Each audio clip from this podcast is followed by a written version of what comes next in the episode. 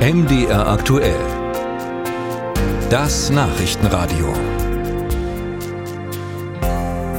Heute jährt sich zum ersten Mal der Anschlag auf die Nord Stream Pipelines. Am 26. September des vergangenen Jahres waren Explosionen in der Nähe der dänischen Insel Bornholm registriert worden.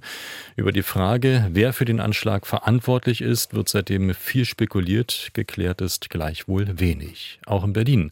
Beim parlamentarischen Kontrollgremium kann man weitgehend nur mit Mutmaßungen umgehen. Das Gremium ist für die Kontrolle der Nachrichtendienste zuständig. Aus Berlin berichtet Bianca Schwarz. Der Mann, der das parlamentarische Kontrollgremium leitet und damit einen Einblick hat in die Arbeit der deutschen Geheimdienste, ist Konstantin von Notz von den Grünen.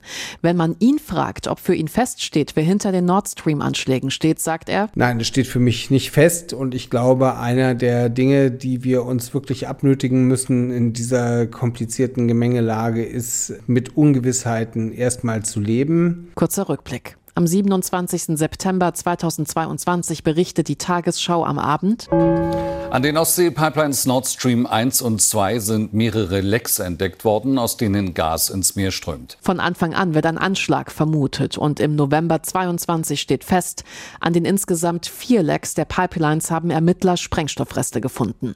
Schon vorher wurde wild spekuliert. Waren es die USA, Russland, die Ukraine? Was weiß man denn nun ein Jahr später? Für die deutschen Ermittlungen ist der Generalbundesanwalt zuständig. Er hat sich bis heute nicht öffentlich dazu geäußert. Und nicht nur die deutschen Nachrichtendienste sind an den Anschlägen dran, auch internationale Geheimdienste. Die Fäden laufen im Bundeskanzleramt zusammen. Und von dort wird das parlamentarische Kontrollgremium informiert. Dessen Aufgabe ist die Kontrolle der Nachrichtendienste und die Bundesregierung ist dazu verpflichtet, das parlamentarische Kontrollgremium umfassend zu unterrichten. Laut seines Leiters Konstantin von Notz tut sie das auch. Wir werden über die Erkenntnisse der Nachrichtendienste regelmäßig und umfassend informiert und haben vor allen Dingen ein Fragerecht, können gegebenenfalls auch Akten ziehen.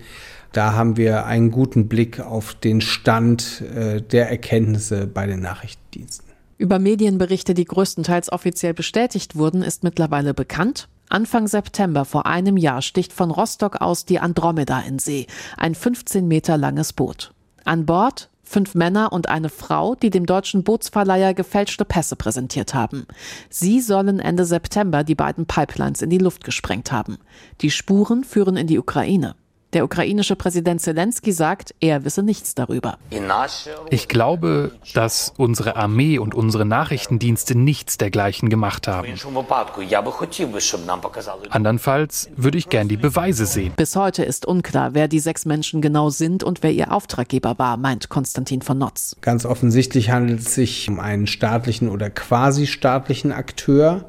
Also nicht um irgendeinen Kriminellen oder irgendeine kleine Terror-Puzzle-Gruppe, die äh, hier mal so einen Anschlag zusammengestoffelt hat, sondern um jemanden, der das ziemlich professionell angegangen ist. Bundeskanzler Olaf Scholz sagt seit einem Jahr immer wieder, unser Aufklärungsinteresse ist sehr groß. Aber stimmt das?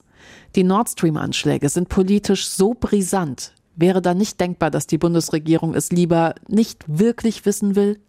Konstantin von Notz widerspricht. Die Ermittlungen werden nach meiner Wahrnehmung sehr ernsthaft betrieben und es wird alles Menschenmögliche getan, herauszufinden, wer hinter diesen Anschlägen steckt. Deswegen ist er auch zuversichtlich, dass die Verantwortlichen gefunden und vor einem Gericht zur Rechenschaft gezogen werden. Aber hundertprozentig sagen könne einem das niemand.